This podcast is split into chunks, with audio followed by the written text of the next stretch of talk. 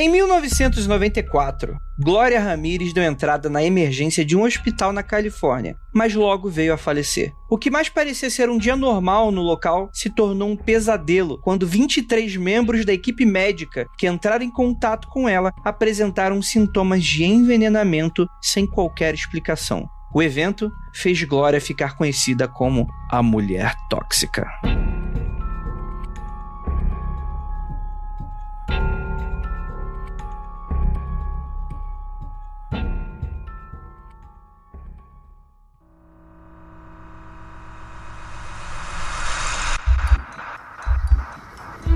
Nada de errado com seu áudio. Adentramos agora através dos seus sentidos. Estamos preparando você para o que vai acontecer nos próximos minutos. Além do que conhece por tempo e espaço, o contato com algo além. Não conte para ninguém e nunca olhe para trás, pois este é Mundo Freak Confidencial.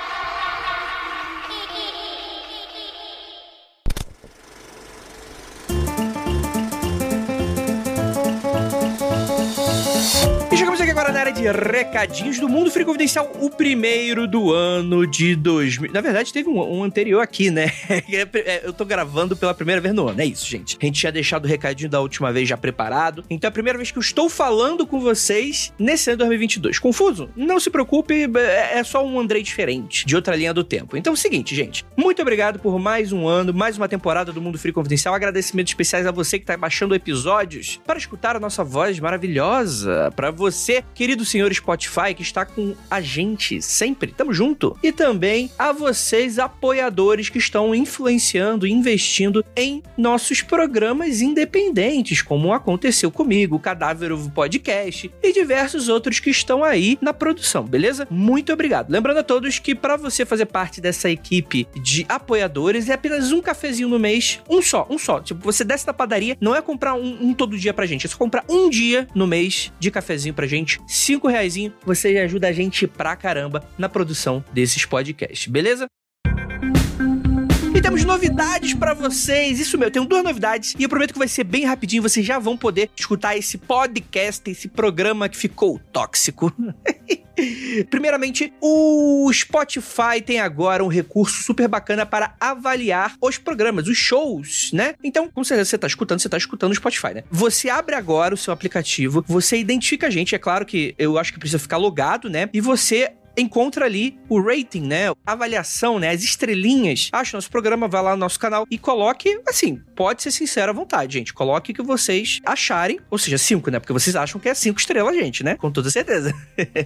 então, mais um recurso maneiríssimo aí para diferenciar programas interessantes aí para vocês. Então, por favor, por favor, a gente precisa muito da ajuda de vocês. Se você puder, cara, é três segundinhos, é só você abrir o app, identificar a gente e 10 estrelas que você acha que a gente deve, beleza? E Pra finalizar, antes da gente terminar esse episódio, nós temos o que, gente? A gente tem uma programação nova especial fora dos podcasts. É isso mesmo. Estamos oficialmente, né? A gente já fez umas brincadeiras, uns testes na Twitch, né? Aquela rede de streamings da Roxinha. Procure a gente por Mundo Freak Confidencial. Eu não garanto que vou fazer todos os dias, mas eu estarei lá comentando vídeos assustadores, vídeos de fantasmas, vídeos de fazendo reacts malucos, falando sobre podcast, novidades e coisas muito doidas aí, completamente aberto, gratuito. Só seguir lá, né? Se você quiser fazer outras coisas, aí você pode fazer outras coisas. Mas é só procurar por Mundo Free Confidencial, tudo junto na Twitch, e você acha o nosso canalzinho ali, tá? Não é Twitter, é Twitch. Tem o, tch de carioca no final, beleza? Então é isso. Bora para esse episódio que está pingando de corrosão. E é isso. Feliz 2022 e bora lá.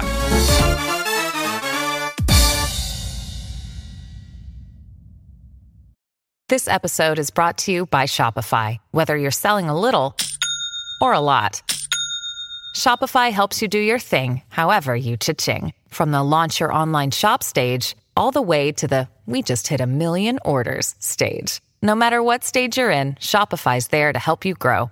Sign up for a $1 per month trial period at shopify.com slash special offer, all lowercase. That's shopify.com slash special offer.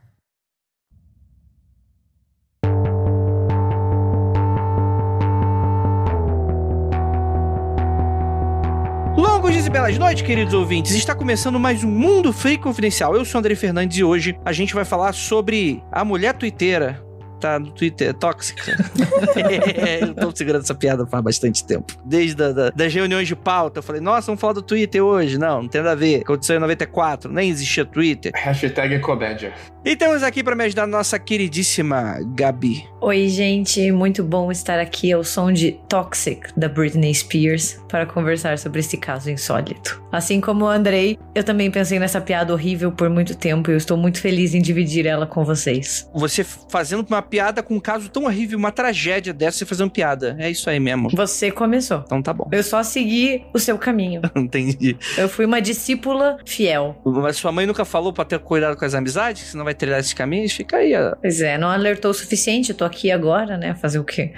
e temos aqui nosso queridíssimo Lucas. Hoje a gente vai aprender técnicas secretas para realçar o efeito das suas drogas. Que isso? Eu gostaria de avisar o atual governo que o mundo freak ele não é conivente com crimes. Não, não faça crimes. É, porque o, o ser humano veio do macaco, que é um animal criminoso. Qual é aquele tweet lá do, do Polícia Surpresa? E temos aqui também a convidada especialíssima que está horrorizada com essas piadas horríveis que vocês estão fazendo, Belly Félix. Eu tô achando que as piadas aqui estão nível naranjo, né? Tão, tão assim, num, num, nível muito bom, muito interessante. Eu queria fazer uma piada com o nome, mas já desisti, porque é isso, né, gente? Vamos tentar, vamos tentar sobreviver a essa gravação sem rir muito. Manda um abraço aqui, Marcelo Naranjo. Dá um beijo para ele, meu queridíssimo lá do Confins do Universo. E, porque, gente, hoje a gente vai falar sobre Estados Unidos, né? Essa terra terra aí das maravilhas, a terra onde você vai pro hospital colocar um band-aid é 10 mil dólares a conta. Eu não estou brincando, é real. Casos, reais, casos verídicos, casos venéreos. Porque hoje a gente vai falar da Glória Ramires, que é uma pessoa muito aleatória, né? Pintou na emergência de um hospital, no, no posto, pintou uma mulher passando mal. Ah, tô passando mal. Uma hora depois ela já tava morta assim, depois que você sabe um pouco sobre o caso, não é nada muito. Ah, meu Deus, ela morreu do quê, né? Ela tava passando por um câncer cervical, tava em estado grave já, né? Mais pra frente vou desembrulhar aí os acontecimentos. Mas o real e o que traz esse caso para ser um caso do mundo freak é o, as circunstâncias que criou aí um evento, né? Que ninguém, até hoje ninguém consegue explicar, né? Chama-se mistério, Andrei. Se chama mistério, né? Tem, tem as pessoas, existem palavras, né? Pala, existem palavras diversas. Às vezes existem as palavras no português, no inglês, no escandinavo, né? Pois às é. Às vezes, às vezes não, às vezes a gente inventa também. É bom inventar palavras, eu gosto. Mas todas as palavras foram inventadas. Justo. E daí você entra em um looping que você nunca sai. Quer entender por que tal coisa se chama tal coisa. Não sei se vocês já tiveram isso, desculpa o off-topic. É muito Fica bom. assim, por que porta se chama porta? E cadeira se chama cadeira? a palavra laranja vem de naranja, que era uma região da Índia onde os franceses descobriram uma frutinha doce, porém também azeda. E quando eles começaram a trazer da Índia pra França para comercializar, eles começaram a chamar de pomo de naranja. E daí veio o nome naranja, e depois virou laranja. E aí o nome da, da região deu nome pra fruta, que depois deu nome pra cor. Até então era tudo chamado de laranja, de vermelho amarelado, ou amarelo avermelhado. Eu descobri Olha. isso faz pouco tempo, eu fiquei maravilhado como todas as palavras são inventadas. Muito bom. Andrei, por favor, mistério. E daí o Lucas ficou pensando assim: quando será que eu vou conseguir falar isso para o público? Num podcast. Apenas no mundo freak confidencial, entendeu? Sobre a mulher tóxica. Esse é o momento que a gente começa a fazer palestrinha, exatamente isso. Mas mal, mas mal sabe que é tudo inventado, que o Luca acabou de falar e vocês foram trouxa. É, que é uma lição aí pra gente aprender que não acredite em nada que vocês escutem na internet. É uma, é uma, é um cautionary tale que estamos fazendo aqui, pra você tomar cuidado.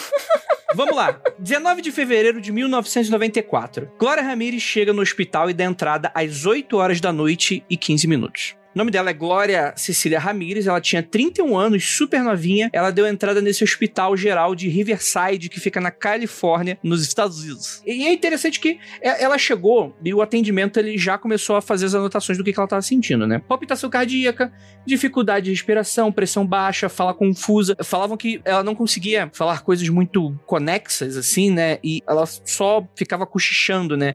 Como se ela não tivesse força para falar, né? E aí, ela já tinha esse diagnóstico, né, de câncer cervical. Apesar disso, tinham sintomas incomuns para esse tipo de doença, né? Para uma mulher na idade dela e na condição dela. Então ninguém sabia exatamente o que estava acontecendo. A equipe médica utilizou uns medicamentos padrões, né, para cuidar algumas coisas ali. Ela tomou uns sedativos e também tomou aí um remédio para coração. A Valium, Versade Ativan para sedativo, lidocaína e Bretillium pro coração, para dar aquela amenizada nela, dar um dorme neném. É, exatamente, exatamente. Além disso, ela entrou em ventilação mecânica, né, pela dificuldade de respiração, né? O que acontece é que ela acabou aí tendo uma parada cardíaca, né? Utiliza um desfibrilador para reanimar ela e nesse momento as coisas começam a ficar estranhas. Ou as coisas começaram a ficar interessantes. Por um episódio do Arquivo X, com toda certeza. Eu ia falar nesse exato momento que toca a música do Arquivo X. Uh. Não porque é direito autoral. Mas é interessante porque esse momento é isso, aqueles dois minutos de entrada de qualquer de qualquer série médica americana, né? É aquele momento que a pessoa passa mal, entra e tal, e agora, começa o mistério. O House, ou sei lá, se tem a sua série médica favorita aí. Aí a solução era lombriga e drogas. Não era lupus, isso eu tenho certeza. Só uma vez foi lupus. Mas é interessante porque no momento que eles vão, tiram a camisa dela para fazer o ato de desfibrilação, o pessoal começa a notar uma viscosidade no peito da mulher, como se ela tivesse, como se ela tivesse ou transpirando alguma coisa ou tivesse passado algum creme, alguma coisa oleosa no corpo dela. Era meio que um brilho, né, meio meio oleoso assim, o pessoal ficou Um shimmer. um quê? Shimmer. Esse, esse, esse brilho meio arco-íris, assim, de óleo, sabe? É shimmer. Sabe os vampiros do Crepúsculo, como é que eles brilhavam? Rapaz, No filme, é tipo isso. tá bom. Mas, mas ele brilhava bastante, viu? Aquela, aquela pele de diamante. Só que é um pouquinho assim, mais suavezinho assim do que tinha no filme. Tipo as roupas da Britney Spears também, né? Aquela coisa assim brilhante, é tipo esse shimmer aí. Só que eu imagino que o dela é mais oleoso. Fashion. Fashion, tava na moda. Enfim, vamos pra frente. É, é, é, o pessoal notou um odor estranho também, como se fosse um odor de alho, que fez com que o pessoal estranhasse um pouco. Foi coletado sangue e é aí que as coisas começam, que o filme de terror começa, né? Você tem a Susan Kane, que é uma enfermeira do local. Ela tira uma, uma ampola ali de sangue e ela começa a sentir um cheiro muito estranho, como se fosse de um produto químico, que ela consegue identificar um cheiro muito forte. Ela passa a seringa para uma médica, essa é a Julie Gortinsky, que vai ser uma personagem bastante importante de toda essa narrativa. Ela é uma médica residente, então ela tá meio que começando assim, e ela nota a olho nu que o sangue da mulher, ela, ela tá com uns brilhos esquisitos, como se fosse um, um- alguma substância misturada no sangue, um cristal, alguma coisa que chama a atenção e fala, o que que é isso? O que que tá acontecendo, né? É, além, é claro, naturalmente, do forte odor químico que eles estavam sentindo. É, a Gortinsky, ela diz que ela sabia que o paciente estava fazendo tratamento para o câncer e o cheiro do sangue de paciente que faz quimioterapia, ele é muito específico. E quando ela tirou a, agulha, ele esperou cheiro de quimioterapia. Mas não é esse o cheiro que ela sentiu. Ela sentiu um cheiro mais adocicado, muito diferente do cheiro de sangue de quimioterapia. O que há mais uma camada de mistério além dos cristalzinhos brilhosos dentro ali da ampolha, né? É porque os sintomas da, da Glória Ramirez não condizem com o diagnóstico que ela tinha, né? Então tudo que acontece é muito inesperado, considerando o histórico. O que pega a equipe médica de surpresa. Imagine você ali tentando salvar o paciente, né? Ou pelo menos estabilizar ele, e de repente começa uma série de coisas inexplicáveis até então, né? E o cheiro muito forte. Eu acredito que deve ter sido muito assustador para a equipe que estava lidando com essa situação. Por isso que tem que ter muito sangue frio para não perder o controle, né? Eu, por exemplo, não sirvo para área da saúde, porque eu já ia ter saído correndo, sabe, procurando abrigo em outro lugar. Ainda bem que me formei em história, entendeu? Acho que geralmente quem trabalha com, com pronto-socorro meio que já tá acostumado com ter essas tretas, com gritaria, com coisas estranhas. Eu acho que só depois, com o desenrolar da história, que o pessoal fez, eita porra, agora, agora o bicho pegou. Mas ah, no momento que elas olham para essa ampulheta e sentem esse cheiro, a Ken, ela começa a sentir uma tontura, ela tenta sair ali da sala de emergência, ela trupica, balança e cai. E ela diz que naquele momento ela sentia como se o rosto dela estivesse fervendo. E ela é retirada imediatamente, porque ela desmaiou. E logo depois, a Gortinsky, acontece a mesma coisa com ela. Ela perde a consciência e desmaia também. Aí eu, eu acho que o pessoal do, do pronto-socorro deve ficar. Tipo, isso não é normal. É, pois é, né? Os médicos estarem ficando doentes por causa de de sangue? Tipo, é magia? É feitiçaria? É, é o que isso aí? É, não é o Andrezinho ali dando aquela teto preto ali do, da tirando sangue e escorregando a cadeira com pressão baixa.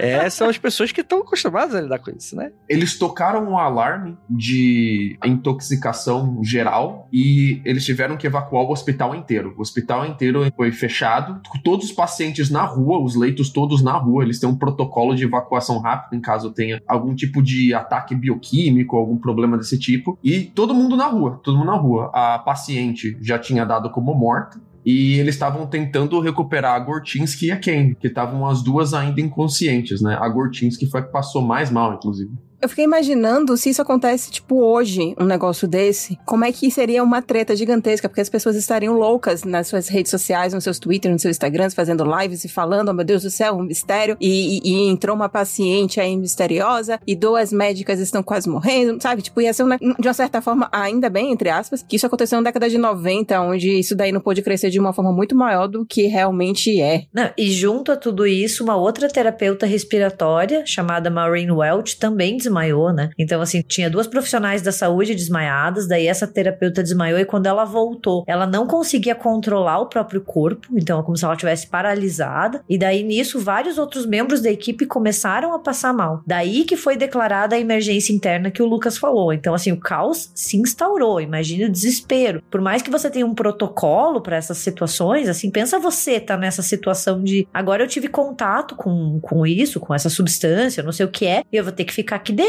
porque eu não posso arriscar levar, né? Mas isso tá fazendo os meus colegas ficarem maus. Cara, deve ter sido assim com muito complicado, muito difícil. Desesperador completamente. Eu não conhecia essa história, quando eu fui lendo, eu fui ficando, gente, é sério que isso aconteceu no mundo e as pessoas não estão falando disso até hoje? Para mim foi muito essa sensação. Enquanto eles evacuavam o hospital, um dos diretores de ala ficou ali dentro na sala com a Ramires e recebeu todo um time com aquela roupa anti-intoxicação intoxicação para tentar reviver a Ramires. Ela ainda estava com pressão sanguínea, eles ainda estavam conseguindo uma medição muito baixa. Eles tentaram desesperadamente com eletrochoque e com remédio ver se reanimava a Ramires, mas ela deu por morta às 8h50. Tudo isso se passou em questão de 35 minutos. Muito rápido, né? Demais. Muito doido. E ela foi selada direto em uma câmara de alumínio. Trancaram ela em um mega container de alumínio, assim. Fizeram uma área de isolamento inteira em torno do hospital. E aquela coisa, bora desintoxicar todo mundo, né? Dar aquele banho anti-radiação e anti-decontaminação em todo mundo que tava ali perto ensacolar a roupa de todo mundo, ficou todo mundo pelado do lado de fora do hospital, todas as médicas, as enfermeiras, os médicos, todo mundo pelado ali, recebendo banho de desintoxicação, porque eles realmente acharam que o problema tinha estourado alguma bomba química ou vazado algum tipo de produto que podia fazer muito mal, ou podia ser até radioativo, né? E é interessante você ter falado isso, porque o corpo da Glória vai ficar no hospital alguns dias, né? Até que o pessoal consiga montar uma estrutura para que consiga.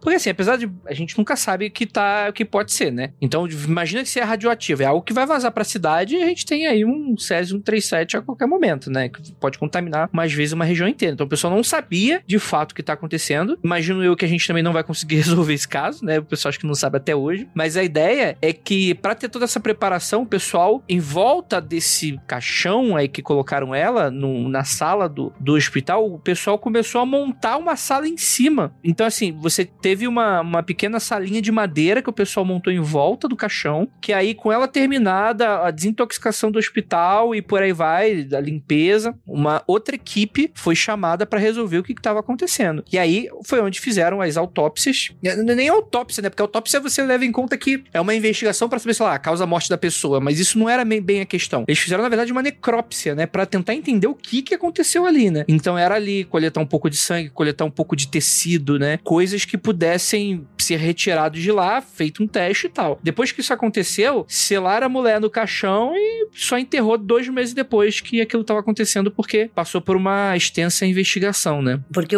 como o Andrei falou, o maior objetivo não é determinar a causa da morte, é evitar que isso saia, né? A qualquer custo. Então, assim, é, infelizmente a, a paciente faleceu, né? A Glória perdeu a vida, mas o grande objetivo ali deles não era tentar inicialmente determinar o que, que aconteceu, era evitar que o que tivesse ali com ela saísse e se espalhasse e gerasse um incidente muito maior que atingisse ainda mais pessoas, né? E nesses casos, eu acho que é ainda muito complicado para a família, né? Porque o corpo só vai ser liberado dois meses depois. Então, assim, você perde um ente querido, você não tem como enterrar, né? Não tem como passar por esse processo do luto e ainda fica com todo esse mistério, todo esse medo do que aconteceu. Assim, é, eu acho que é a parte mais pesada. Eu fico com a família, porque deve ter sido uma barra passar por essa situação da perda, né? De não poder processar o luto, de não poder passar pela experiência e ainda ter todo esse mistério, né? Essa aura de desconhecido de episódio de Arquivo X, né? Ao redor. Cara, em menor escala, isso me lembra muito a questão do Covid que a gente tá passando agora, né? Que é uma doença misteriosa que você pega pelo ar, porque, né, basicamente foi também o que aconteceu com, com eles, que não se sabe exatamente como é que isso desenvolveu, e você tem que sumir com o corpo daquela pessoa para que outras pessoas não peguem e evitar que outras pessoas peguem aquele negócio que você nem sabe o que é que é. Então, assim, obviamente é porque o Covid ele se alastrou no mundo inteiro, né? Então, assim, no pior dos cenários, né, poderia ter sido isso daí, porque a gente não sabe exatamente o que foi que aconteceu com, com a Glória. Então, eu imagino, eu faço muito essa relação também do, do Covid. O Covid é pior, né? O Covid você transmite antes de você dar sintoma. Então, você não sabe que você tá infectado, você tá infectando pessoas vulneráveis que podem ir a óbito sem que você conheça elas ou saiba que elas irem a óbito. Isso vai se espalhando e daqui duas semanas você descobriu que você estava infectado. É, esse pelo menos você pega a coisa, você já, já se fode, enquanto que o Covid não. Vai,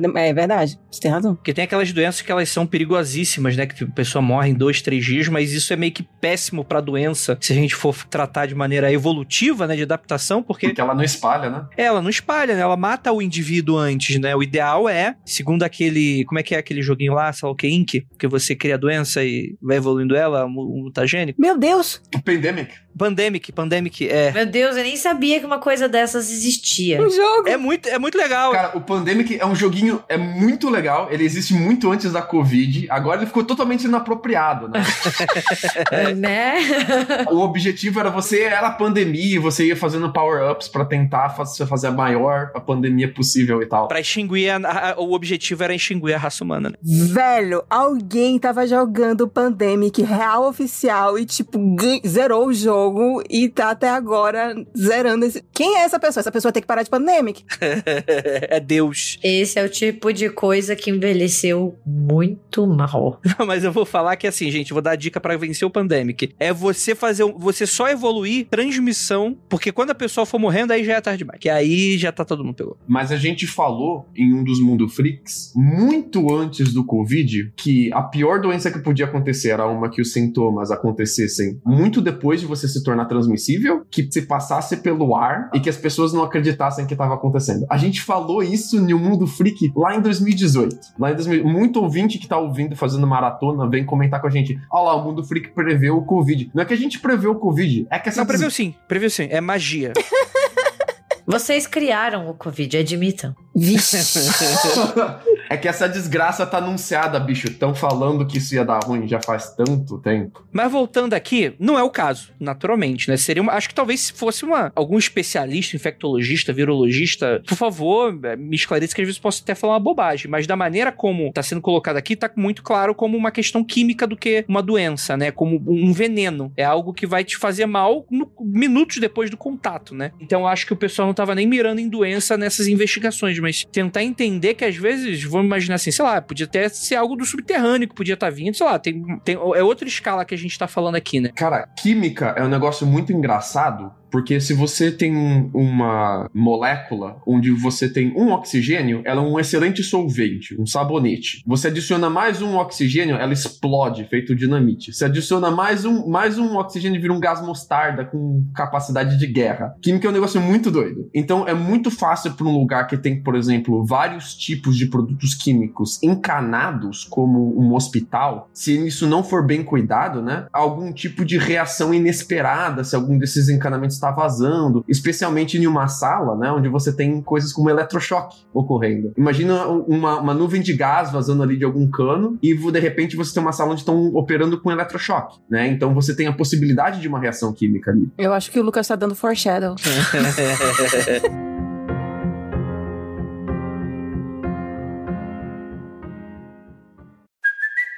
it's Kaylee Cuoco for Priceline. Ready to go to your happy place for a happy price? Well, why didn't you say so? Just download the Priceline app right now and save up to 60% on hotels. So, whether it's Cousin Kevin's Kazoo concert in Kansas City, go Kevin, or Becky's Bachelorette Bash in Bermuda, you never have to miss a trip ever again. So, download the Priceline app today. Your savings are waiting. Go to your happy place for a happy price. Go to your happy price, Priceline. Mas beleza, a gente tem aqui o mistério. A questão toda é que essa mulher entrou no hospital, dos 37 funcionários daquele pronto-socorro naquela noite, 23 passaram por alguns sintomas, dos mais leves aos mais graves, sendo que pelo menos um punhado deles permaneceu no hospital e, e precisou de cuidados mais imediatos. É, uns cinco ficaram hospitalizados, né?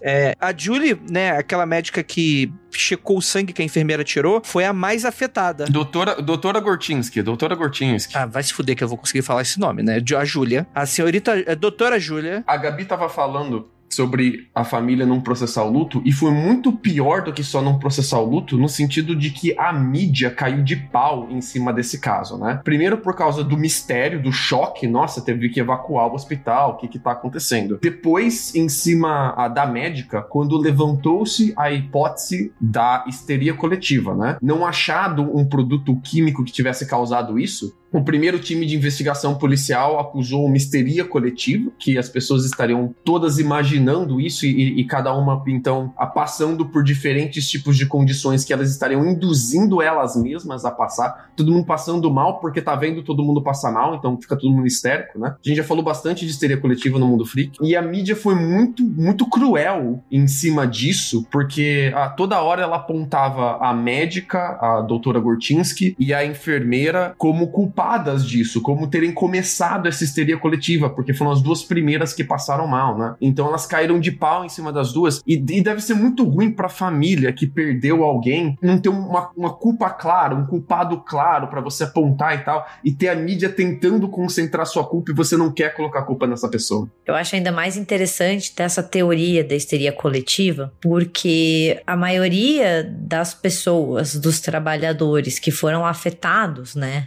por terem contato com a Glória eram mulheres, né? Então, assim, a gente já viu que todos os nomes que a gente citou até agora foram de profissionais da saúde, né? Médica, médica residente, enfermeira, e nenhum dos paramédicos que tratou da Glória na ambulância ficaram doentes, né? E não colaboraram com essa teoria. E a gente sabe que, historicamente falando, histeria é uma doença entre muitas aspas, feminina. Associada e criada, né? Exato, é uma construção de que seria uma doença relacionada ao útero, ao desequilíbrio dos hormônios, dos humores, né? E isso é muito antigo, assim. Então eu acho muito pertinente, não tô entrando na discussão se é verdade ou não, afinal eu acho que não tem como saber o que aconteceu, mas se levantar a hipótese de uma histeria coletiva quando são mulheres, porque daí você tem essa associação de que mulheres são mais instáveis, são mais frágeis,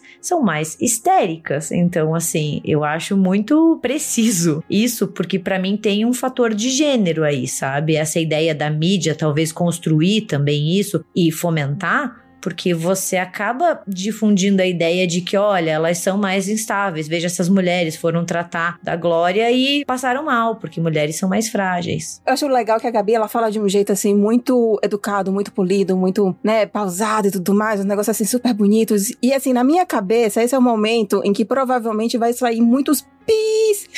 Porque essa ideia de histeria coletiva dá vontade de mandar enfiar no cu e rodar. Porque a pessoa, a Julie Gortinsky, ela passou duas semanas na UTI com hepatite e pancreatite. E você vem me falar que é uma histeria coletiva, que a pessoa olha para uma outra, ou tá num ambiente onde tem uma pessoa lá que tá na UTI, desacordada durante duas semanas, e aí do nada vai brotar e ficar doente. Pelo amor de Deus, tá mal... Não, gente, isso daí eu fiquei. A Welch teve necrose no joelho dela. Ela não conseguia mais mexer a perna. O joelho dela necrosou em questão de um dia. Em questão de um dia. Vem me falar que isso é, é histeria coletiva. Ah, tomar no cu. Pancreatite é uma doença super séria, super grave, entendeu? É um quadro extremamente grave. Então, assim, como que a pessoa desenvolve isso, assim, por uma histeria, sabe? É, sei lá, eu acho muito complicado. Eu também não sou muito a favor do termo histeria coletiva, assim, até pensando nele historicamente, sabe? Porque ele sempre acaba diminuindo as pessoas que passam por isso, assim, né? Você taxa o outro de doido,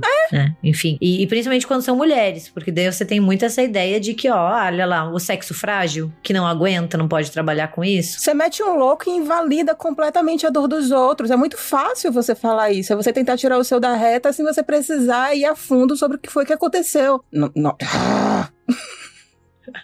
Eu vou contar pra vocês, bem rapidinho, a história desse hospital e vocês vão entender que é pior do que tentar tirar uma com as mulheres. Veja só, esse hospital ele foi fundado em 1918 em resposta a um apelo da, da galera da comunidade naquele lugar como um hospital para negros, porque a maioria dos negros não estavam sendo aceitos lá em Houston nos outros hospitais. Eles simplesmente negavam a tratamento médico aos negros. Então a comunidade negra se juntou e fez um apelo para montarem um hospital com 50 leitos para negros. E a construção ela começa mais ou menos em 1925 e antes de 1930 eles inauguram o hospital. Ele era chamado de o Houston Negro Hospital. Eles chamavam de Negro ainda, a gente tá falando de 1930. Era um lugar particularmente significativo na história da comunidade negra porque ela foi vista como uma grande vitória. Para quem não sabe, o Texas, né? Ele tem aí um, uma mancha na história deles na questão da escravatura uh, e na questão do preconceito. E você tem em Houston uh, um hospital só para negros, era considerado uma, uma enorme vitória da comunidade negra, né? Foi o primeiro hospital sem fins lucrativos para pacientes negros em Houston e ele fornecia um local para médicos negros que eram bem treinados para eles trabalharem, porque eles não tinham onde trabalhar. Muitos raros médicos negros da época que conseguiam trabalhar no hospital onde tinham médicos brancos, eles eram subjugados pelos médicos brancos e eles não conseguiam tratar paciente, admitir paciente, eles eram recebiam ordens praticamente, né? Eles não tinham a autonomia que o médico daquela época tinha. E ali começou a escola de enfermagem do Hospital Houston Negro. Foi estabelecido logo após a construção do hospital, foi a primeira instituição educacional por treinamento de enfermeiras negras da cidade de Houston. Então ali se formava enfermeiras e é onde a galera negra de Houston podia exercer a profissão de médico para negros. Era visto como um, uma mega vitória, assim, tinha toda uma comunidade que girava em torno desse hospital, porque ele era muito dissonante também daquele bairro. Aquele bairro era considerado como o terceiro ward, ward como se fosse um território, que era praticamente um gueto, era uma zona de ninguém ali. Eles lançaram a população negra naquele lugar, chamou de terceira terceira região e foda-se, não tinha nada ali para eles. Mas eles conseguiram levantar esse grande hospital ali e aquilo virou um marco tão grande que as outras comunidades começaram a vir no hospital também. E já no, no início dos anos 50, eles não eram só para negros, eles estavam aceitando todo mundo. Era um grande hospital já, né? Só que ele sofreu demais, especialmente em 1960 e 70, com a questão de dinheiro. Eles estavam passando muita dificuldade uh, financeira, uh, eles não recebiam mais doações, né? Eles viviam de doações, era um hospital não for profit, né? Era, operava como uma ONG praticamente, secaram as doações e começou a janela quebrar, cano estourar, telhado cair, não ter grana para reparos. E a situação ficou gravíssima, assim, estava muito horrível lá dentro. Então, mais ou menos na, na década de 80, comecinho da década de 80, eles chegaram a parar o hospital, a trancar o hospital, fizeram um plebiscito local para decidir se eles iam continuar com o hospital ou não. Aí a comunidade negra se levantou toda nos anos 80 e foi uma mega vitória eles vencerem esse plebiscito com um grande sim. O hospital deveria continuar, porque os políticos brancos ali de Houston, mais conservadores, fizeram uma mega campanha contra o hospital, claro. Eles conseguiram essa vitória de manter o hospital aberto e conseguiram novos doadores, doadores de nível nacional, né, nível federal. E com isso, eles colocaram toda uma nova administração no hospital. Só que essa administração era uma administração extremamente corrupta. Em 2012, os agentes federais invadiram invadiram o hospital e prenderam, aprenderam os registros, né? O CEO sozinho desviou 160 milhões de dólares, isso em 1980, 160 milhões de dólares em 1980. É muita grana, é muita grana. Ele foi sentenciado a 45 anos de prisão. O filho dele pegou 25 e o braço direito do, do contador dele pegou 40 anos de prisão. E eles passaram a década de 80 e a década de 90 e um pouquinho da, do, do começo dos anos 2000 inteiro usando o hospital como uma grande teta, onde eles desviavam toda doação que chegava no hospital. Sucateava o hospital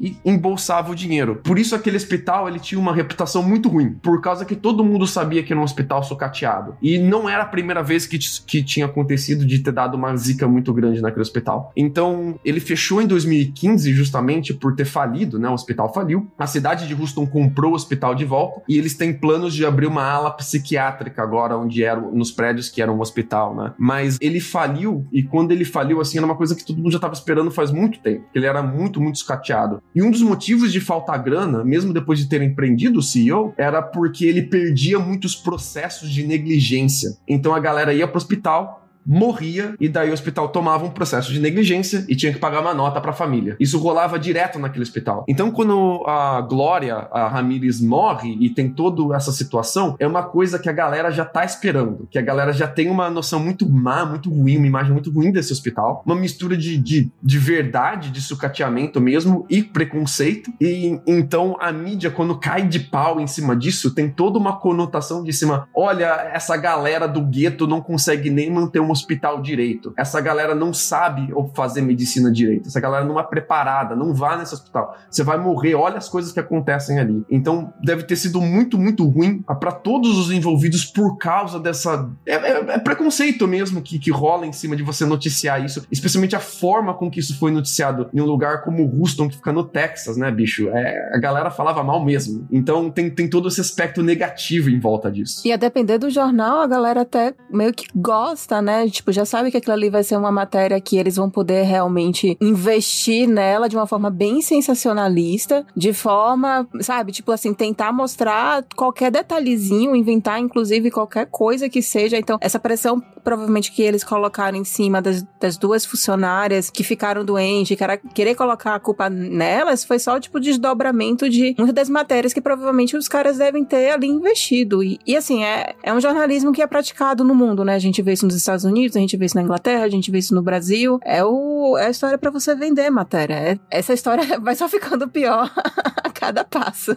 É porque é uma história bem desconcertante, né? Então, quando a gente vê o que aconteceu, é óbvio que as pessoas vão ficar interessadas. Então, o jornalismo vai falar: não, a gente tem que vender isso, né? E nós aqui no Brasil temos vários casos não relacionados a hospitais, mas, né, de, desse ciclo contínuo da mesma notícia e sendo reutilizado e sendo, sabe, assim, esgotado até as pessoas não aguentarem mais ver aquilo, né? Mas sempre tem aquela curiosidade, aquela curiosidade mórbida, né? E que os jornais, eles pegam isso. E eu acho que nesse caso, com certeza, porque você tem ali uma mulher que chega em condições estranhas, morre de uma forma misteriosa, o povo do hospital começa a passar mal, o hospital entra em um lockdown, entendeu? E o público que tá de fora quer saber. Então você pode criar várias narrativas a partir disso também, né? E vender jornal.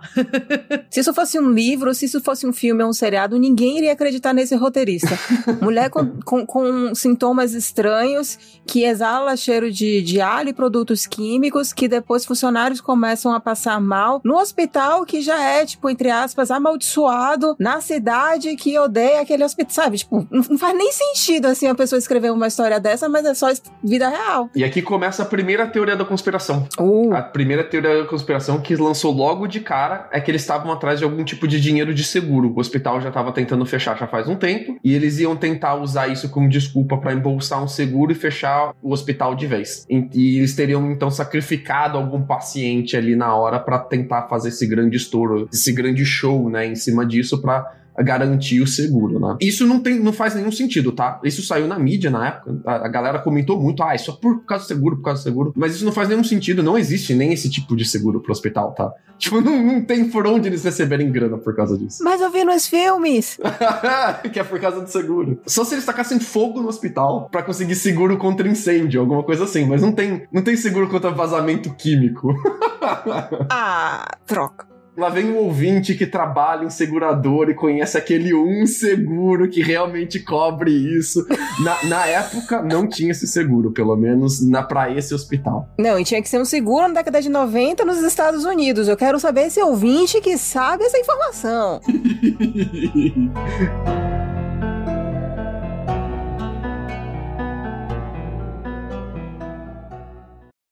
What does Colgate mean by live life to the brightest? Could it be a rich glass of red sipped inside a Parisian cafe on a snowy night when my gaze is met by a tall, mysterious.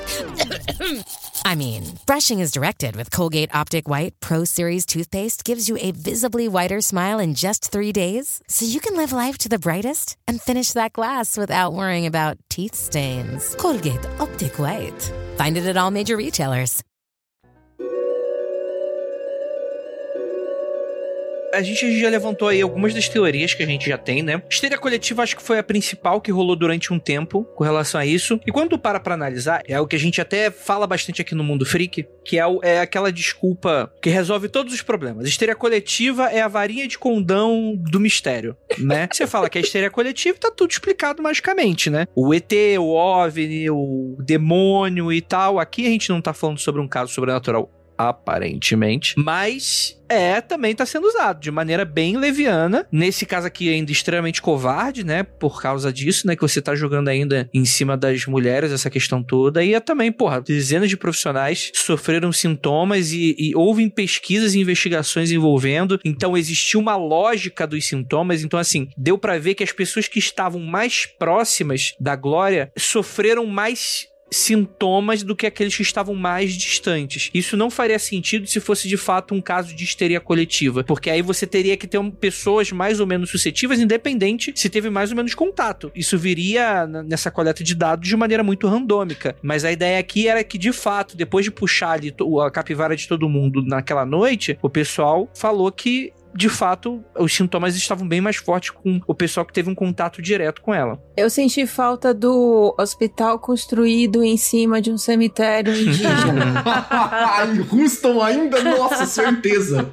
Que ele da porra do estado inteiro no cemitério indígena.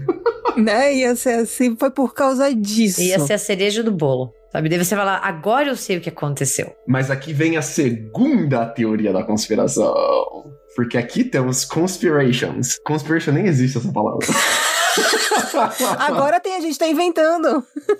Todas as palavras são inventadas. Mas a- aqui vem a segunda teoria da conspiração. Porque logo de cara foi chamado para fazer uma investigação paralela à investigação policial um time de ciência forense do Lawrence Livermore National Laboratory. Seria o Laboratório Nacional de Lawrence Livermore. E esse laboratório ele é associado aos militares e ao Departamento de Defesa americano e ele faz pesquisa com energia nuclear em especial. Ele surgiu no final da Segunda Guerra Mundial, quando você tinha um número muito grande de ah, poder atômico crescendo nos Estados Unidos, como forma de averiguar uma maneira de você tratar a energia nuclear de forma segura, né? Na Chernobyl tá aí, não é de sacanagem. Pode dar muito ruim mexer com energia nuclear, esse era um dos laboratórios fazia pesquisa com isso. Mas depois da Guerra Fria, deu uma grande diminuída nisso, né? E eles acabaram virando mais um tipo de um laboratório forense mesmo, que fazia consultoria de forense, porque é o que sobrou pra eles. o que tinha que fazer o ganha-pão deles agora era isso. Mas eles ainda trabalhavam pro Departamento de Defesa americano. E todo mundo achou isso muito esquisito. Por que, que o Departamento de Defesa americano, que normalmente tá, sei lá, tem- encabeçando treta com Rússia, com China, com Coreia do Norte, tá envolvido em um vazamento de caso. E o Departamento de Defesa americano soltando decreto, memorando sobre o caso. Não, vai ser esse o time forense que vai pesquisar isso. E todo mundo achou muito estranho isso. Cara, imagina o roteirista. Ele é muito criativo. É muito maravilhoso esse roteirista. Muito bom, né? Porque você fica com aquela pulga atrás da orelha. E você já conhece a CIA, já sabe que Mecha Ultra fazia cagada, você sabe que os americanos já testavam as paradas na própria população, você fica, será? Será que esses putos não deram uma testada com algum, com algum reagente químico, com alguma arma nuclear na, na própria população e deu ruim de repente no hospital? Você fica com aquela pulgaça atrás da orelha. Será que esse time forense não tá aí pra passar aquele pano, pra dar aquela limpada de arquivo pro departamento de defesa? Porque foi muito estranho o departamento de defesa se envolver desenvolver no caso e apontar esse time pra isso, saca? Do nada. Gente, ela era comunista, ela era. Espiã russa, será? Espiã cubana, Ramírez, já pensou? Nossa, podia ser. Ia ser perfeito. Aí justifica. Mas é aquelas conspirações idiotas, né? Que você. É, é, é, você. Pra ninguém desconfiar que é cubano. Você manda alguém com nome latino. Porque parece tão óbvio que ninguém vai desconfiar. É tipo a China criar uma doença, colocar na, na feira, na esquina do laboratório de virologia. E, e nela mesmo. Faz todo sentido isso, gente. Por, por que não?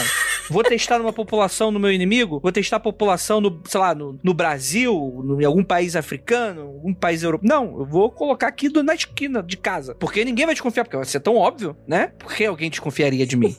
A conexão real que depois o cara dessa agência disse que aconteceu é que o, o investigador da polícia tinha um contato com um oficial do Departamento de Defesa que era amigo dele de formação de academia. E através desse contato ele se comunicou ali com o Departamento de Pesquisa Forense desse laboratório e contrataram esse laboratório através do Departamento de Defesa porque a polícia não ia ter grana pra bancar esses caras. Ia ser uma grana muito pesada mesmo. Ele teve umas costas quentes ali com o Departamento de Defesa falou: colega, você que manja do budget aí, manja do orçamento do Departamento de Defesa, descola uma graninha pra esse laboratório e ajuda a gente. É impressionante como os Estados Unidos eles funcionam através de gambiarra. Se você não está ganhando dinheiro, você tem que dar, o- tipo, tipo ah, o nosso hospital é não profitable, né, não é pra lucrar. Não vai, não vai ter hospital. Simples assim.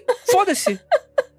Temos uma investigação que pode colocar em risco nacional. Mas ninguém tem dinheiro pra pagar. Então, eh, foda-se o país. Como é que esse país tá, tá, tá vivo? Não, não, não existe. Isso é Deus, Deus, Deus quis. É, É, que o capitalismo deu certo, né, André? Você que tá vendo o defeito porque você é esquerdopata. Mas aí é porque você é cubana. E aí você tá falando que você é comunista. Isabelle Ramírez.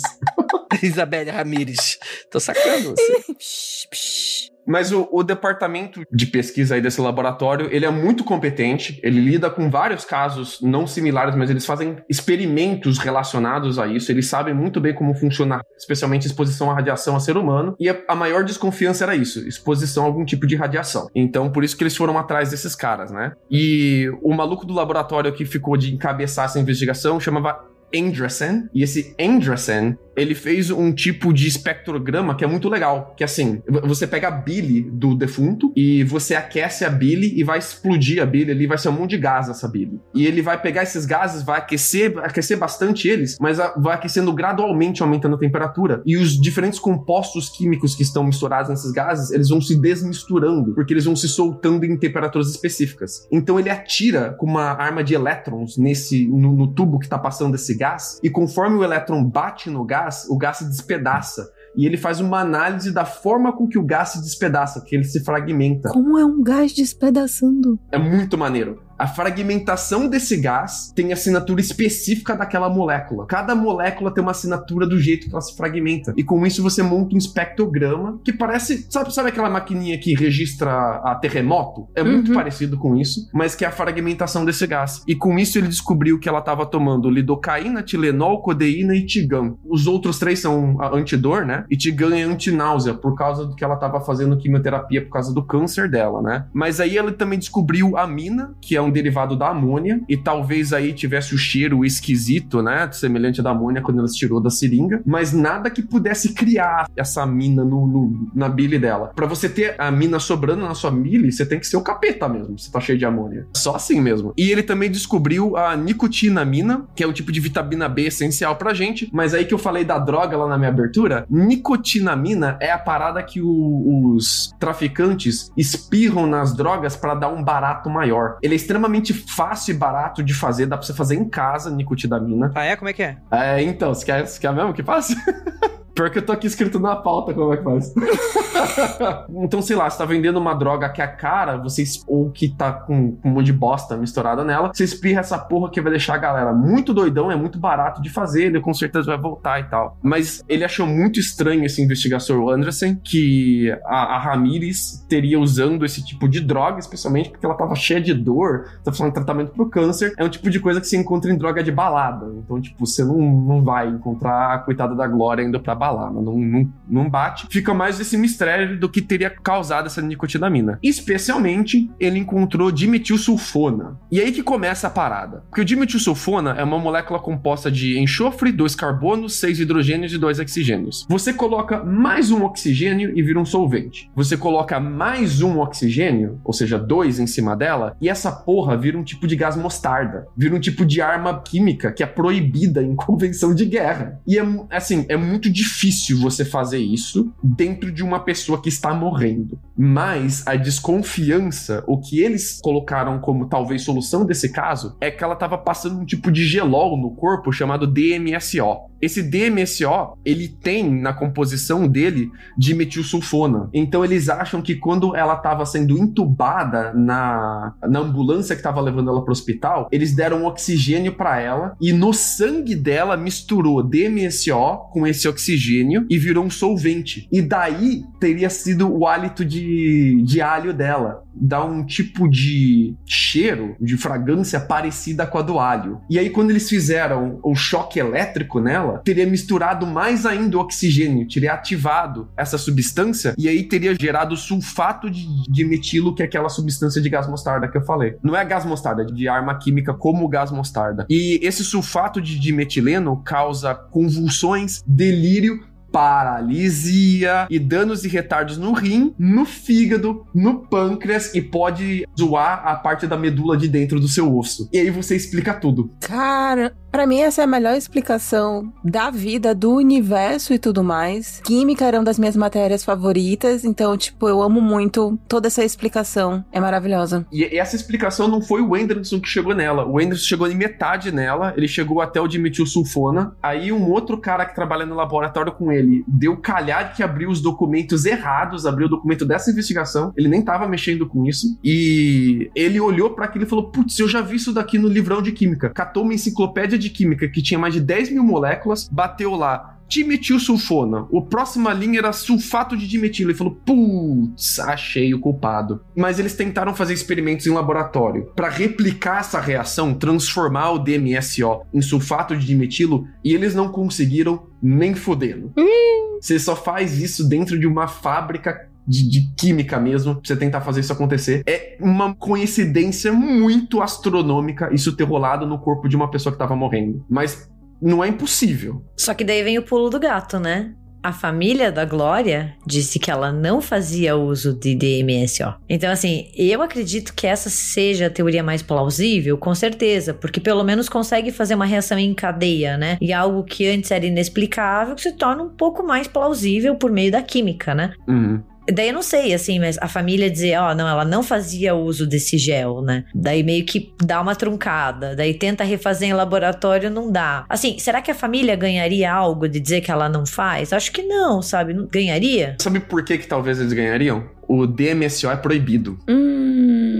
Ele vende a 50% com prescrição, com 50% de concentração. Você pode comprar ele em fábrica de, de polimento de metal, que ele também é usado para polimento de metal como 99%, e a venda dele é controlada. É capaz de eles estarem tentando falar que ela não estava usando porque ela estava usando de fonte ilícita. Hum. Nega até a morte. Mas isso causaria problemas para eles, considerando que ela já foi a óbito, entendeu? Tipo assim. Absolutamente não. É isso que eu fico pensando, porque ela não estava mais viva, nem para ser interrogada, nem nada, né? Então, assim, seria talvez só para preservar uma imagem póstuma? Pode, né? Às vezes, sei lá, é muito, muito estranho. Muito estranho. Cara, pelo ambiente que foi pintado, da questão das duas profissionais de saúde estarem sendo culpadas, né? A histeria coletiva, eu imagino que talvez a família não se sentiu segura de afirmar que a pessoa que veio a óbito estava usando um, um produto ilícito, porque eu não duvido nada que poderiam depois chegar e falar assim: ah, então a culpa foi dela. Ela morreu por culpa dela porque ela estava usando uma droga ilícita. E aí, provavelmente, para se proteger, talvez a família tenha falado: não, de forma alguma, a gente não sabe nada sobre isso. É, o jeito que ela chega no hospital, ela chega já com problemas sérios, assim. Vai saber se, por exemplo, esse remédio, ele é uma... É de passar no corpo, é gelol. Então, é algo que de alívio de dor e de sintoma. Vai saber se talvez ela tenha conseguido de última hora, a família não tava sabendo, ela passou no corpo e foi pro hospital, por exemplo. É difícil saber esse tipo de. Tipo assim, talvez seja mais difícil explicar como essa porra toda funcionou dentro do corpo dessa mulher do que dela ter ou não usado isso, saca? Porque, tipo, a família ter falado que não usou, vai saber se, se a pessoal tava com medo de processo, tava com medo talvez de uma perseguição jurídica, tendo em vista o que, que rolou com a, com a mídia em cima do, da galera, ou às vezes até pelo por respeito pela falecida, pô, a falecida cometeu um crime, a gente não quer que o nome dela seja sujado, ela soe como uma como uma, uma, uma viciada pra mídia, né? Mas eu vou jogar um shade nessa solução. Porque essa, essa, esse time de investigação tava em cima desse caso e de repente eles pararam de investigar isso por um mês. Pararam. Por ordem do Departamento de Defesa americano, que deu uma outra prioridade pra eles. Ih! E depois de um mês, sem investigar nada, eles aparecem com essa solução do nada. É, o roteirista tirou férias, né? E aí ele voltou. É um timing muito estranho. E essa história do cara que não tava fazendo parte da investigação, de repente encontrou o espectrograma dela e achou por acaso em um livro de química uma outra solução. Não é muito, muito historinha? Não sou uma historinha pra vocês? É muito arquivo X. Sabe? Tipo, tira o Mulder da investigação, manda ele pra outro departamento. É bem isso, pior que é roteiro mesmo de Arquivo X, é isso mesmo. Depois de uma temporada ele volta.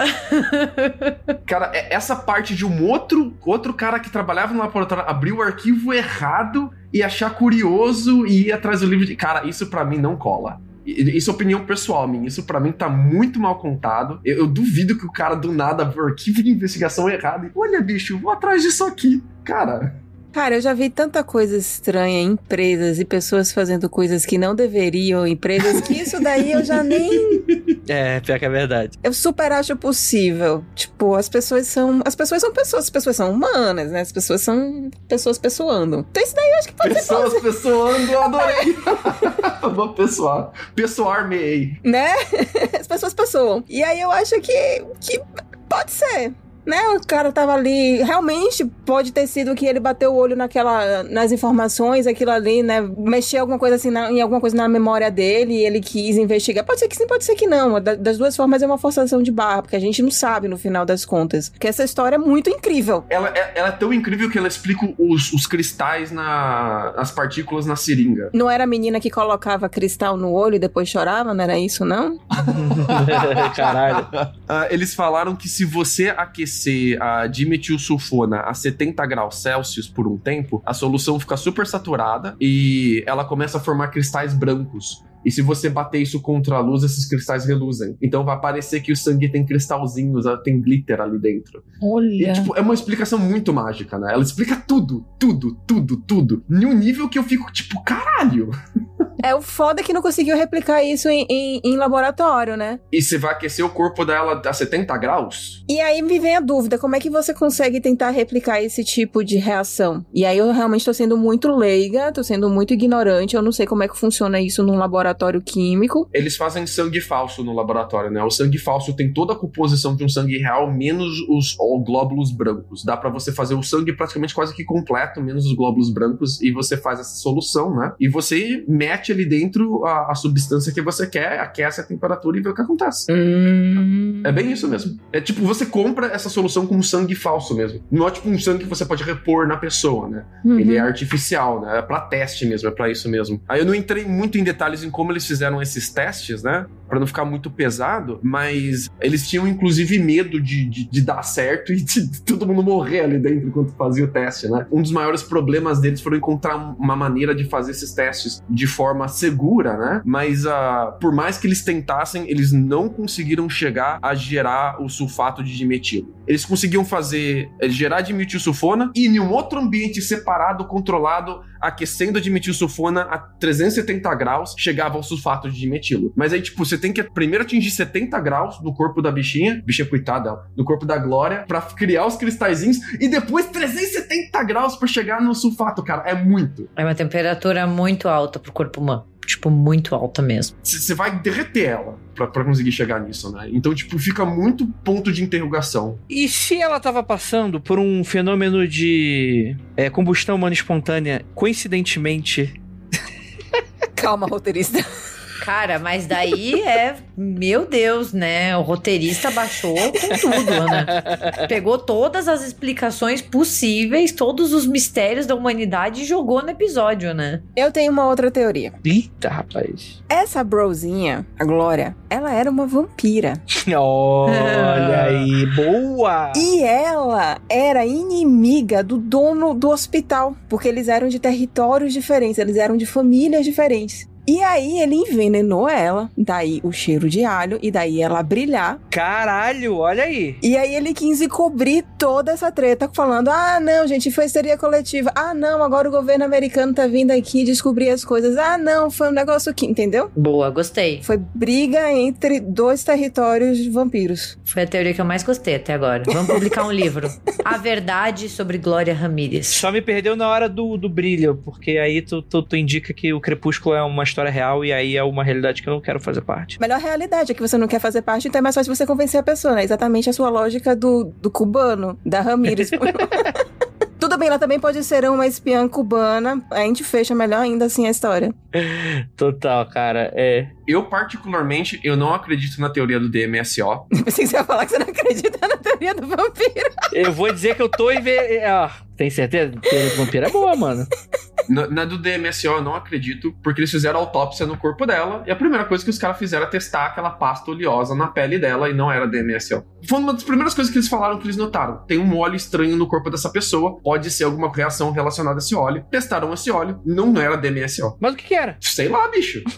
Porra. Mas posso, posso fazer um contraponto rapidinho? Porque assim, né? Essa foi a autópsia oficial, né? Que você tá falando. Mas diz que depois que ela morreu, alguns meses depois, né? O corpo ele foi liberado para uma autópsia independente, né? E daí, posteriormente, o enterro. E diz que um dos médicos legistas determinou DMSO como uma causa provável para os sintomas dos hospitais, enquanto a família dela discordava e falava que não, porque a família da Ramires, né, o patologista contratado por eles, não conseguiu determinar a causa da morte, dizendo que daí o corpo estava muito decomposto, tinham órgãos que estavam com contaminação cruzada, coisas faltando, né? Então, daí também ficou esse mistério ainda, porque não conseguiu chegar a uma autópsia e a própria família, né, rebatendo e falando: não, a gente contratou e não, não tá dando certo. Mas assim, a segunda autópsia vem quando a, a explicação da DMSO já tinha sido levantada. Aí você fica tipo, você vai encontrar a parada que você foi procurar depois que isso era necessário para sua segunda explicação? Eu sei lá. Eu fico com o pé muito atrás. Ah, é porque daí, pra mim, o que me pega é que daí o patologista da família não consegue chegar a uma, uma causa, entendeu? Tipo, a família contrata alguém e essa pessoa fala: Não, eu não consigo chegar a uma conclusão do que causou a morte da Glória Ramírez, porque o corpo tá num estado muito ruim, que tava faltando até, diz, né? Além de tá faltando coração. Caralho. Tinha órgãos que estavam contaminados, sabe? Então, assim, pelo que eu vi, o estado tava muito ruim do corpo mesmo, assim. Cara, e o muito louco é que não tem uma outra. um outro evento parecido com isso, né? Foi aparentemente assim um evento único e nunca mais na história da humanidade aconteceu algo assim do gênero. É muito. É muito estranho e principalmente a gente que tem que sempre lembrar, né? Que a postura do hospital sempre foi muito estranha, porque ao que me parece, pelos fatos passados aqui, o hospital ele sempre tentou esconder o que estava acontecendo, sempre tentou botar embaixo do tapete. Então, às vezes, a gente até poderia ter mais informações para chegar a alguma conclusão e se tá faltando órgãos, como é que o cara conseguiu fazer é, os exames corretos? Então, assim, é muito, é muito bizarro. E principalmente pensando, né, um CEO que desviava dinheiro do hospital, que mais ele não iria querer esconder também que estava acontecendo ali? É muito mais um sinônimo de, de ser humano sendo muito ruim, sendo muito mal, do que qualquer outra coisa, assim. De, talvez até poderia ter uma explicação se a gente tivesse todos os dados.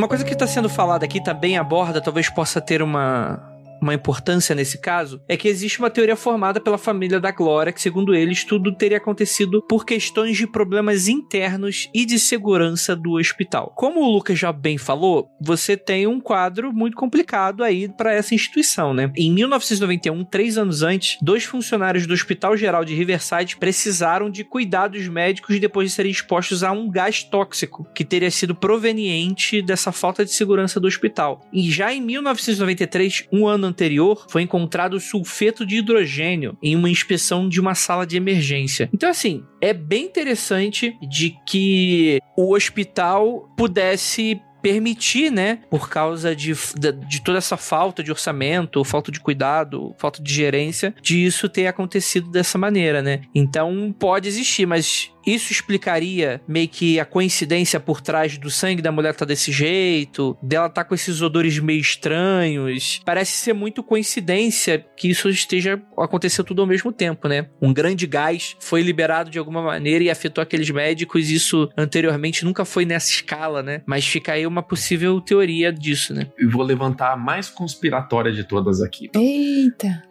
Quando eles anunciaram a explicação do DMSO, um dos caras que trabalhava nesse centro forense que estava ajudando com a pesquisa, o nome dele é Richard Whipple. Ele falou que ele foi fazer pesquisa acadêmica sobre ah, o uso de sulfato de dimetileto, né? Descobrir se já tinham testado, quais testes tinham sido feitos. E ele desenterrou um documento confidencial que ele tornou público, que acho que ele nem podia ter feito isso, do Departamento de Defesa, publicado em 1987, chamado Livro de Referência sobre Informações sobre Guerra Química. Nesse documento, ele relatou que uma exposição de 10 minutos a meio grama de sulfato de dimetilo disperso em um metro cúbico de ar podia matar uma pessoa. E ali no documento estava escrito que esse teste ele foi feito pelo Departamento de Defesa. Como que eles sabiam que meia grama de sulfato de metileto podia matar alguém? Só tinha uma maneira, acho que, do departamento descobrir isso. Oficialmente, a posição do Departamento de Defesa americano é que nunca foi fabricado nem testado isso em pessoa nenhuma. Mas tem aí esse documento, essa informação de que ah, pelo menos uma vez a gente acha que foi testado isso em 1987. Mesmo isso tem sido jogado para baixo do tapete pelo Departamento de Defesa. E esse Richard Whipple deu uma entrevista e ele nunca mais falou em público. então fica aí a nota de que ele teria descoberto esse documento, que com certeza esse, esse laboratório de pesquisa associado ao Departamento de Defesa tem acesso a uma pesquisa muito mais profunda do que uma universidade poderia fazer, acesso a documentos confidenciais e tal, que outras uh, instituições não teriam. E ele desenterrou isso aí sem querer e soltou em público e ficou por essas. Tá, mas ele soltou isso em 87. Não, ele descobriu o documento de 87. O documento diz que o Departamento de Defesa descobriu que meio grama de sulfato de metileno pode matar uma pessoa. E não, não, tá, não tá detalhado no documento, de acordo com ele, como que eles descobriram isso, mas acho que é meio óbvio como que eles teriam descoberto isso, né? E a posição oficial do Departamento de Defesa é que eles nunca fizeram teste com essa substância, especialmente em pessoas. Aí é que tá, tipo, teoricamente, então se eles fizeram isso, isso foi em 87, então depois, quatro, sete anos depois, eles fizeram isso com um outro ser humano e esse outro ser humano morreu? Não sei. É de praxe testes em pessoas que estão em câncer terminal, né? Tá, mas aí então, se, se isso aconteceu com a Glória, foi anos depois. O pessoal continuou fazendo teste, depois que alguém já tinha morrido. Não, com certeza, sim, sim. O documento não é sobre a Glória. O documento não é sobre a Glória. É só sobre o fato do Departamento de Defesa ter feito esse teste. Mesmo a posição oficial deles é que eles nunca fizeram nenhum teste desse tipo com esse tipo de substância. Que é o que explica, então, ter chamado esse departamento em primeiro lugar. Do nada. Hum. Você viu que deu a volta e ligou lá em cima? Hum. E o cara ter sofrido um cala-boca assim bem gostoso também. Hum. E o fato da Glória ter câncer terminal bate com esse tipo de experimento que normalmente é feito em pessoas destinadas à morte. E aí, como outras, outros, outros funcionários ficaram doentes, eles foram lá só para garantir de que nada, feijoada nada acontece, tá tudo certo, faz uma investigação durante um tempo, depois some dá uma resposta qualquer e acabou. Faz sentido. Mas aí, tudo teoria da conspiração. Porque esse cara deu essa entrevista sobre esse arquivo que ele descobriu que teria que seria teoricamente confidencial e nunca mais. É, rapaz. Estranhíssimo. É uma pena isso ter acontecido nos Estados Unidos. Se fosse na União Soviética, seria tão mais fácil de explicar isso. Quê? Como assim? Espião americano. Não, espião russo. Independente do lugar do mundo, inclusive na União Soviética, a ameaça é a União Soviética. Independente do lugar que você esteja. A União Soviética jamais vai dizer que foram eles mesmos. Vai A sempre causa dizer da morte seria comunismo, entendeu? A causa da morte oficial dela, dois pontos, seria comunismo. Tá no óbito, na, na- no legista, né? Morreu de comunismo. Morreu de espetado de guarda-chuva durante uma- um dia ensolarado. Mas na década de 90 já não tinha mais. 94 já não tinha mais União Soviética, né? Já era ex-União Soviética. Não, caiu em 92, não foi? Já não existia mais, mas os comunistas ainda estavam aí, né? É isso que eles querem que vocês pensem. Exato, eles querem que você não saiba que o inimigo está entre nós. Ela cai oficialmente na virada de 91 pra 92, ali em dezembro, uma parada assim. É, dois anos depois, hein? Olha aí, ó. Ih. Olha! Olha, é a comunista de Cuba, né?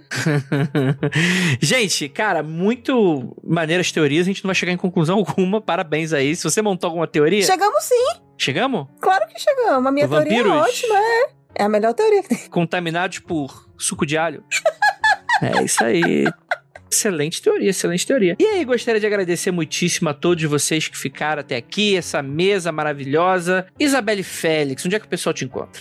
As pessoas conseguem me encontrar nas redes sociais Twitter e Instagram. No Twitter eu tô no arroba Bellyfelix, Belly com dois L's. No Instagram eu sou Bellyfelix, underline, Belly com dois L's. E também consegue me encontrar no As Perpétuas, que é um podcast que eu tenho com Flávia Gazi sobre quadrinhos, em que toda semana... Mais ou menos. A gente fala de um quadrinho, ou então a gente entrevista algum autor de quadrinho. Olha aí, rapaz. Fica aí a recomendação, recomendadíssimo. Programa, muito bom, muito bom, muito bom. E é isso. E gostaria de lembrá-los que não olhem para trás.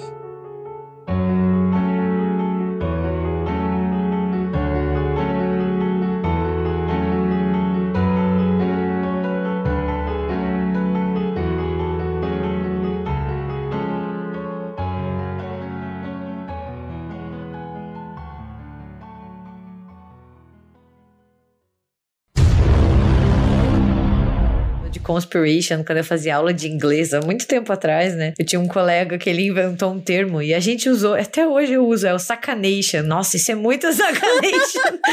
e o professor de inglês ficava assim: vocês sabem que esse termo não existe, né? E a gente era adolescente na época. A gente ficava, mas isso é muito sacanation, teacher. e é muito bom. Jogando bola, no primeiro ano que eu tava aqui, tomei, um, tomei uma bicuda no joelho, mas tava doendo muito. E o técnico veio correndo, viu o que era. Ele, o que, que tá acontecendo? O que tá acontecendo? Esqueci totalmente o inglês, tava com dor do caralho no joelho. Eu mandei um I hurt my joelhation. Ele olhou pra mim com uma cara de. o brasileiro bugou assim, alguém reseta o brasileiro que não tá dando certo. O que foi muito inteligente, você dá a bicuda no brasileiro no futebol. Tá certo, a pessoa foi estratégica aí. Eu sempre fui horrível em futebol e eu dava show aqui. Como o galera é ruim, mano. É inacreditável. E gostaria de lembrá-los que não olhem para trás. Vou olhar pra onde? Pra você? Olha para olha para mim, Lucas.